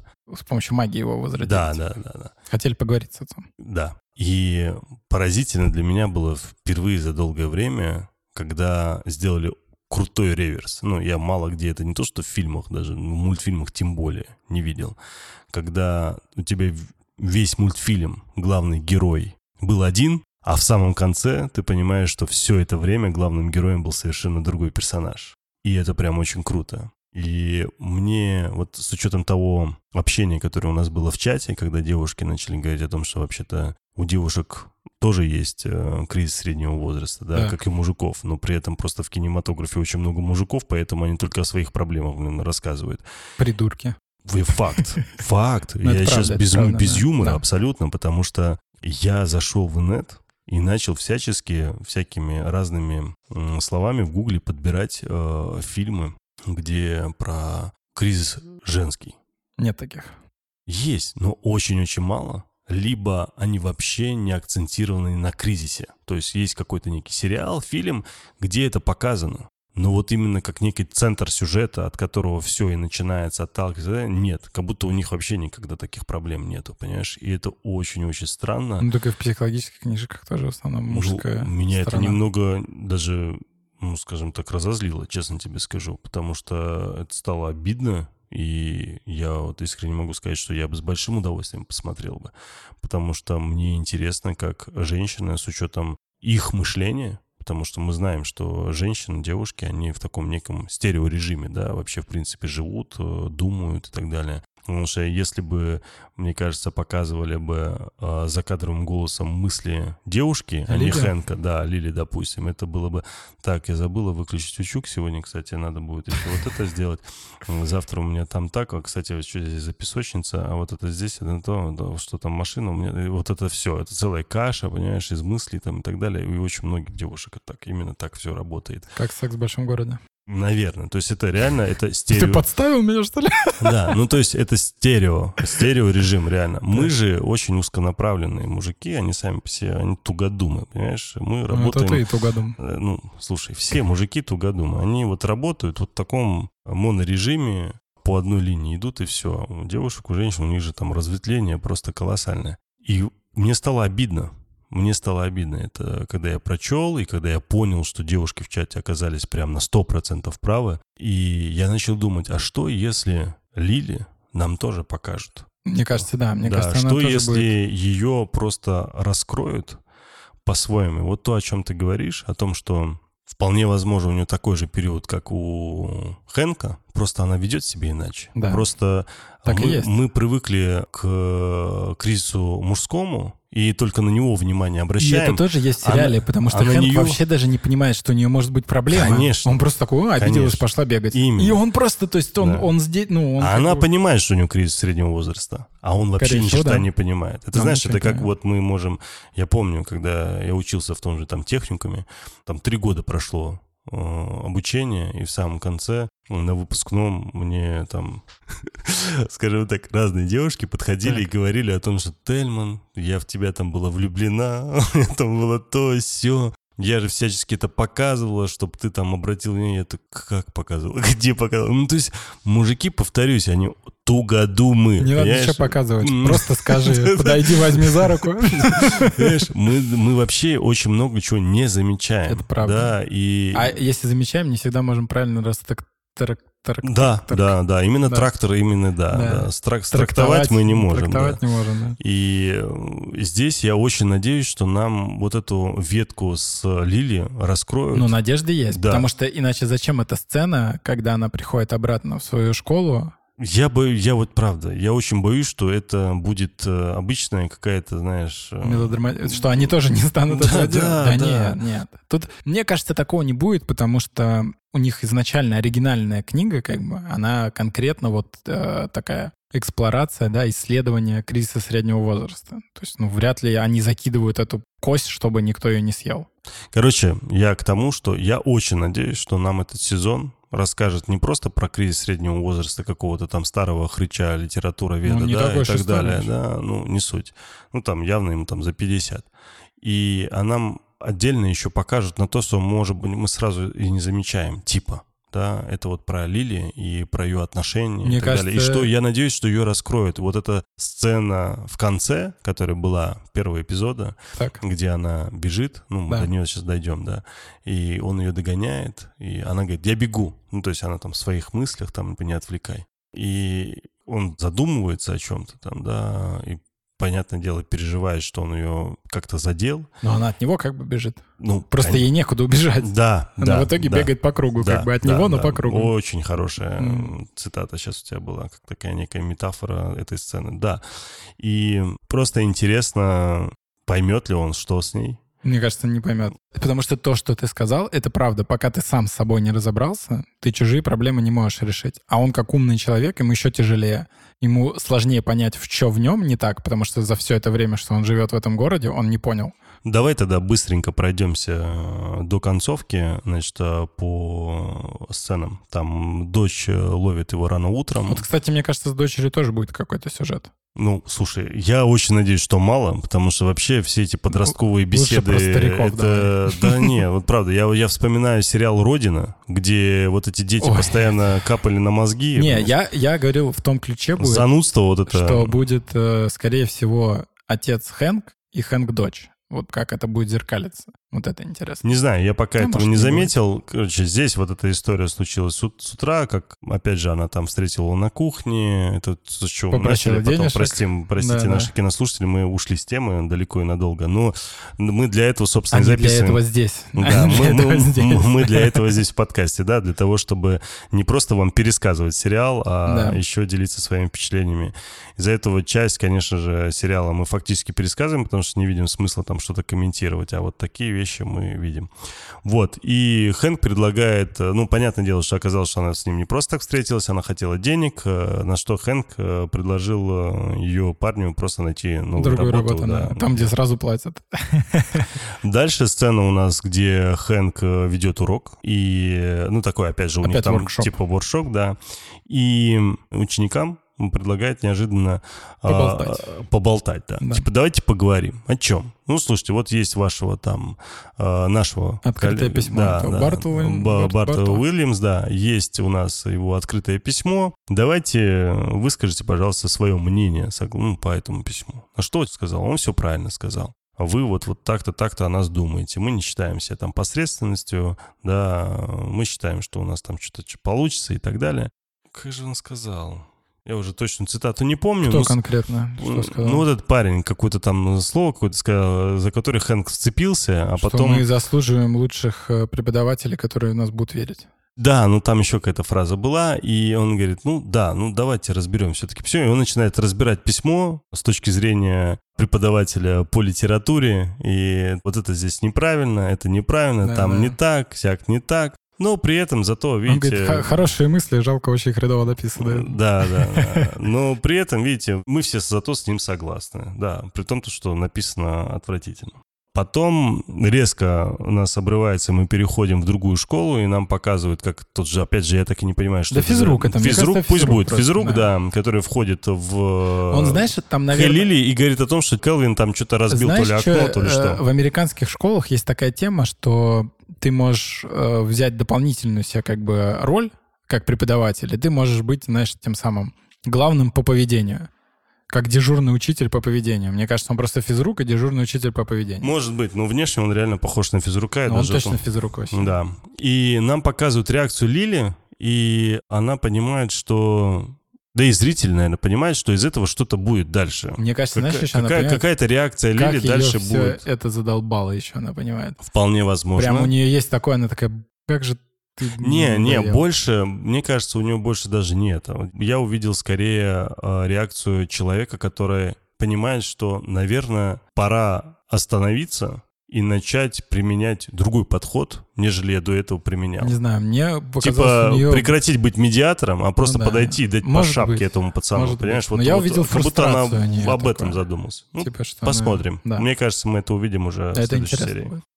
Дальше у нас сцена с голосованием, Да. а, где... э, Немножко серьезную ноту они накинули, и тут же ее так уп, Да, вернули в комедийную Да. стезю. и нам показывают голосование о, новое, где... Единогласно, двумя голосами. Короче, она не смогла договориться, не смогла их подкупить. Не-не, они вроде как договорились. Да, они между собой договорились и обделались. И там в итоге чел проголосовал сам за себя. Э, Мне, мне понравилось, что Хэн, главное, проголосовал за то, что был За новый iPad. да. Понимаешь, а другие два преподавателя проголосовали за Хэнка. Фактически Хэнк выиграл Ну, Билли стал... проголосовала за него, естественно, потому Да, что да. она его Да. поддержка. И этот француз, я его буду так называть. Да. Вот. Хотя он никакого отношения. Он один раз фразу Да, сказал. да, французского этого было достаточно. Понятно. А Мистер вот, Лорд И такой. он обратно, мне еще нравится, что он настолько пофигистично относится к этому голосованию, он понимает, что это ерунда. Он пришел весь такой в спортивной одежде. Ну, у он него, уже готов в сквош у играть, него, да, да. да, да, у него это повязка, Наоборот, которая, кстати. да, делает. перевернутым Да, да, логотипом Nike. Мне, кстати, это удивило, потому что мне всегда казалось, что компании такого рода, как Nike там, и так далее, что они не любят, когда переворачивают их логотипы Ну, здесь это черта характера персонажа, я так понимаю. Ну, Что наверное. он торопился одеться, чтобы прийти показать, Ну, там мол, вообще- типа, я уже вот ухожу, ухожу, давайте быстрее, буду стебаться над Ну, всем этим. там, когда показали уже, когда в сквоше, там, в принципе, это найковская форма еще на товарища Да. его тоже висит. Ну, не суть. И в итоге э, выигрывает, собственно, Хэнк, и его переназначают на, на три года. опять. То есть да. и он... Ее план рухнул Да, да, в зачатке. Он, он- он- главное, он сам в шоке. Да. Он не ожидал. И это, конечно... Но его это не сильно радует, что тоже интересно. Это какой-то он вообще супер потерянный. Для него это просто неожиданность. Он да. ощущение было, как будто, знаешь, э, вроде как какой-то был непонятный груз на нем. Он вроде спал, вроде ему от этого стало легче, но при этом, когда он обратно вернулся, он не понимает, а груз ли это был. Что Проблема дальше? не в этом просто и все. Да, да. Не да. в колледже дело. Это вот все. и мне Но кажется, мы не он... знаем в чем просто. Да, да. И дальше нам показывают сцену, в, где он играет в сквош. И с корешем своим, видимо. Со своим корешем. Вот и здесь, понимаешь, вот это тот самый момент, который меня удивил, потому что я все это время э, видел неких каких-то персонажей в сериале, с которыми меня знакомили. Причем так достаточно хорошо их вписывали. Да, да, да, да. То есть очень их э, в диалоге как-то характеризовали. То есть и нам показывают этого кореша, и ну, нас с ним не знакомят. Нам нет никакой подготовительной какой-то беседы хотя бы. Мы просто видим, что они играют в сквош, видим, что он немного жульничает, и на этом все. Он не жульничает, у него просто коленка. Ну, короче, я просто к тому, что непонятно, что да. за персонаж, непонятно, почему его сразу не раскрыли. Похож на Винса Вона. Похож, да. Здесь очень интересная еще история, что Хэнк начинает ему раскрываться. Они вот когда закончили играть, они там уже фактически там сидят, отдыхают, и вроде как э, обсуждают секс, э, еще там какие-то вещи, про какую-то там возможную идеальную жизнь там и так далее. Ну, пока их диалог, он как-то из-за того, что мы не знаем, что это за персонаж, насколько они близки, он как-то, знаешь, Короче, очень сумбурный, сумбурный диалог. Да, я, да, я да. не понял, зачем мне этот персонаж, я не понял, зачем их диалог. Как но... будто сцены не хватило подготовить. Да, да, да, да. Как будто она была шире, что ли. Угу. И потом, когда он неожиданно, его друг э, переводит на другую вообще тему и говорит, вот, посмотри на эту белую стену и скажи, какую ты видишь свою идеальную жизнь. Нарисовал бы, да. Да, да, что бы ты там нарисовал. Она и так а я начинаю, так, чувак, ты как вообще к этой теме перешел сейчас? У меня вообще появилась идея, была идея, что может он его психоаналитик такой? Слушай, да все друзья и знакомые психоаналитики. Да, короче, но... давай посмотрим. Ну, короче, Сейчас не будем гадать, да, посмотрим. Ну, ну выглядела она немного... Вот она сильно выбивается, это правда. И здесь он, говоря про эту стену, говорит о том, что я вообще не стал бы ничего менять. Это вот лишний раз показывает о том, что... Что ничего нет, у него да, нет ответа. Он, да, у него, он не хочет ничего менять. И в своей жизни он ничего не хочет менять. Он у него... не то, что не хочет менять, он не понимает ради чего. То есть у него проблематика не высказана. Что его не устраивает, мы не знаем. Он как бы говорил, что, мол, его не устраивала работа, якобы, а сейчас его уволят, и вот теперь он свободный парень. А, видимо, не это было. Не в этом дело. Мы не знаем, в чем дело мы можем предполагать, что дело как-то связано с отцом. Потому не, что он, он потом и говорит. сцена, когда он выпал из всего своего мира и остановился, да, да, была да. вот эта. Так он и здесь потом уже говорит по поводу своего отца, что он не понимает вообще, то есть как что дальше будет. Да, да, да и это его беспокоит. Это, и это, говорит, меня беспокоит, да, потому что я не понимаю, что будет дальше с учетом вот э, то, что отец вышел. Может, он приехать захочет. Да, Все да, что да. угодно может и быть. у него начнет все меняться, рушиться, его Конечно. привычная спокойная жизнь в том русле, в котором он привык жить, она может каким-то образом измениться, и он от этого сильно напрягается. Дальше он уже, собственно, та самая сцена, о которой мы говорили, где С он... бегом женой? Да, да, да, где он бежит за женой, точнее, где жена скорее от него убегает. Он ее догоняет, остановив машину, говорит о том, что типа вот, меня вернули на работу, я зону, и она просто... А ей плевать. Вообще, же, да, да, потому что она понимает, что да и толку. Как бы я так и так уже в Нью-Йорк не уеду. А воз и ныне там, да. как говорится.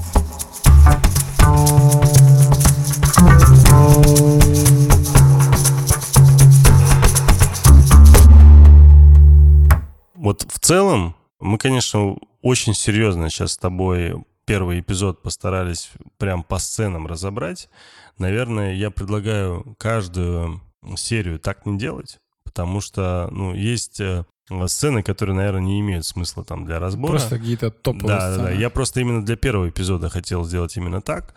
А в дальнейшем я думаю, что брать именно те самые сцены, от которых зависит дальнейший сюжет, какая-то есть у них смысловая нагрузка, где раскрываются те или иные персонажи там и так далее. И чуть-чуть там сжать, потому что иначе мы с тобой, у нас там каждый эпизод будет по два часа, понимаешь? Я думаю, что можно будет уложиться в час, максимум полтора. Э, скажи мне, пожалуйста, в целом, вот э, как ты оцениваешь эту серию? Вот сколько бы ты поставил по десятибальной системе? Я поставил 10. Прям вот настолько. Мне очень понравилось. Я люблю интеллектуальный умор и... Умор. Юмор. Сам-то я дурачок. Я люблю такие сценарии. То есть если они не свалятся и... Вот это то, что я люблю. Я люблю хорошие диалоги. Здесь я не могу ни один диалог. Вот эта сцена со сквошем, она странненькая, назовем ее так, но, возможно, она будет лучше понята и высказана, когда мы узнаем, что это за персонаж, почему они вместе тусуются и так далее. Пока это выглядит, ну, знаешь, вот разговор каких-то старых корешей, но вместо того, чтобы сидеть в баре и бухать, они в скош играют, вот типа такого. Но она как-то сильно-сильно выбивается, но мне понравилось, что в этом сериале вот они очень много закладывают уже в пилоте вот этих межличностных отношений, каких-то невысказанных проблем, и вот это вот исследование конкретно личности персонажей, оно, ну, явно здесь будет. И это круто. Когда есть что исследовать в персонаже, вот ты говоришь, да, он уже какой-то там старик, а его отец еще старше. И, но в них все равно есть огромный ну, личный ты еще багаж. говорил, что появятся новые персонажи потому что у него есть мама, которая живет Да. вроде как... э, в этом городе. В этом ну. Лили Но это- говорит но об это- этом. Да, да, и то есть нам, скорее всего, ее тоже покажут. Обязательно, То есть, да. э, скорее всего, наверняка нам покажут еще отца. Отец Не удивлюсь, кстати, что приехать. это будет вообще там в конце сезона, к Может примеру, так быть. как э, заявка на продолжение. Интересно, как он на это отреагирует. Да. Насколько тебе интересно продолжение? Мне Насколько очень тебе- интересно. Мне интересно вообще, чё- в чем будет замес. Потому что мы пока даже не понимаем, в чем суть. Когда гусь Вообще. появится. Там и- замес с гусем. Очень хочется о нем поговорить. Я, честно говоря, думал, что он будет в первой серии. Но они как-то его решили подвинуть. И теперь мне, знаешь, хочется об этом поговорить, но не время.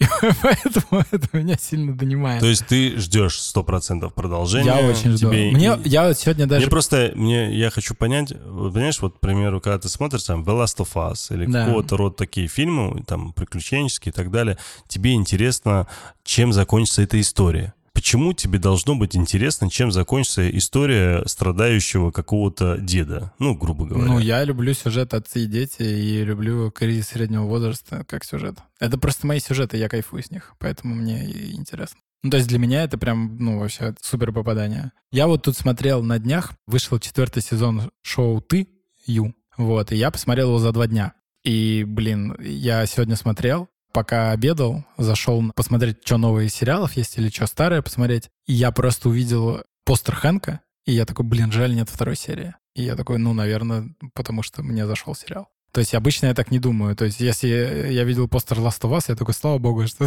закончился сезон. Вот. А Хэнка я прям реально поймался на мысли, что я бы с удовольствием вообще в любое время, когда есть свободно, я бы посмотрел еще один эпизод. Потому что мне интересно, мне реально интересно, что там будет. И ты, кстати, хорошо сравнил с Доктором Хаусом. Я помню, что у меня он вызывал похожие эмоции.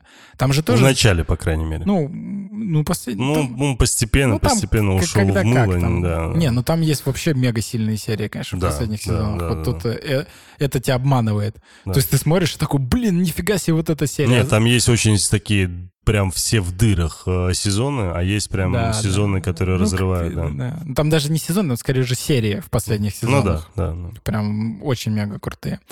Ну, видишь, у них... на- Ладно, сейчас мы не будем разбор Доктора Хауса.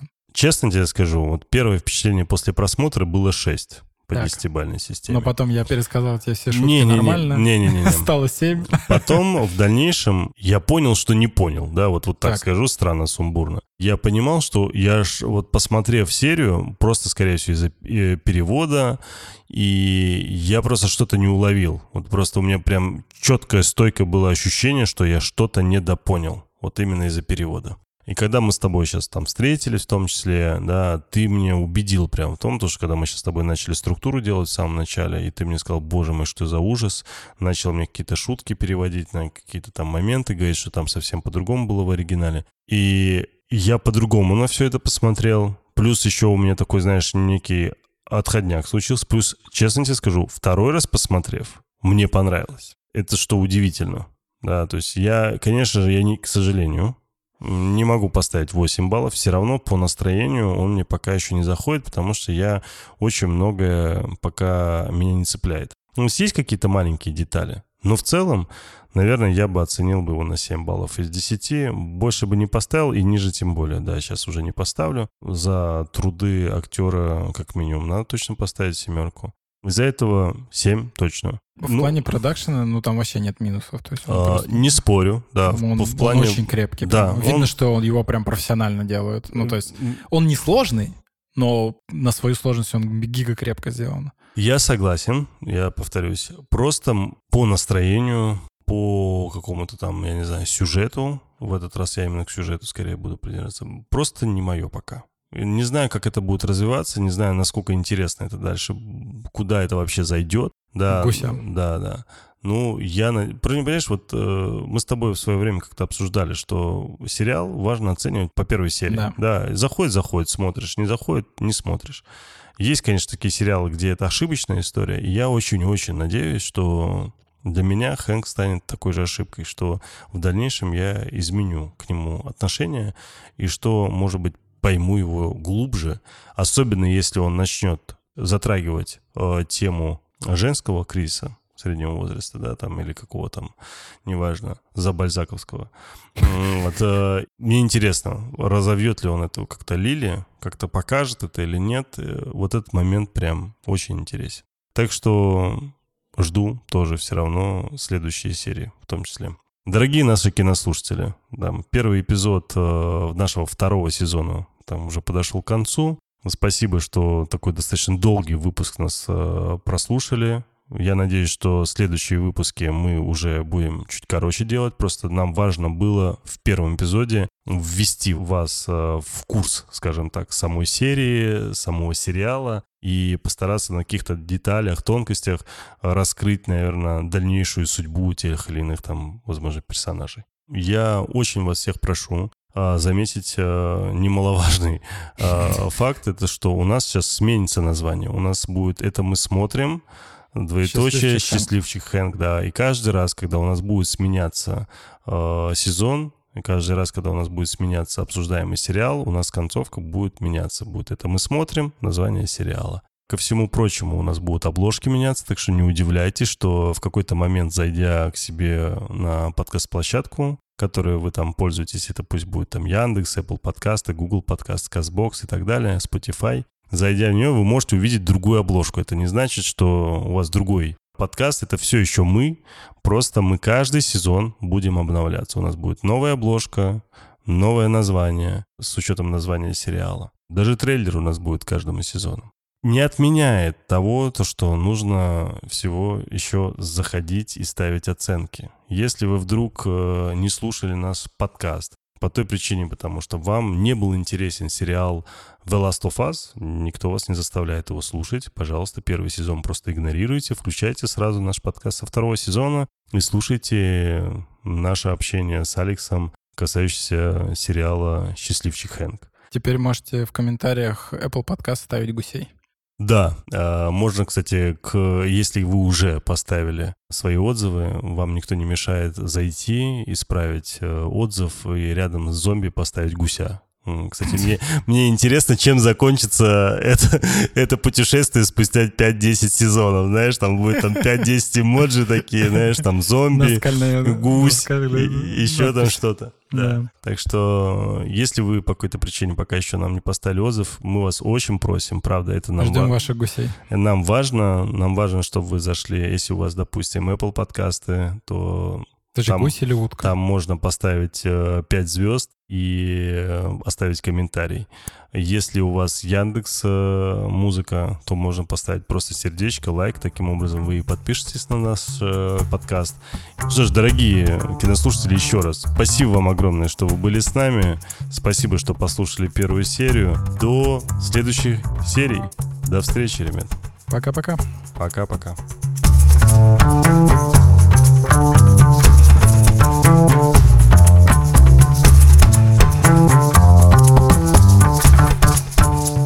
Это мы смотрим. Ваш проводник в мире любимых сериалов. Спасибо, что слушаете эпизод до конца. Подкаст «Это мы смотрим» доступен на всех подкаст-площадках. Ждем ваших отзывов и комментариев в социальных сетях. Все ссылки в описании. Подкаст «Это мы смотрим» сделали для вас ведущие Александр Кин и Тельма Накавов. Звукорежиссер Иван Петров. Графика Софья Егинова. Продюсер Сергей Епихин. Подкаст «Вселенная Бердикаст» 2023 год. Thank you.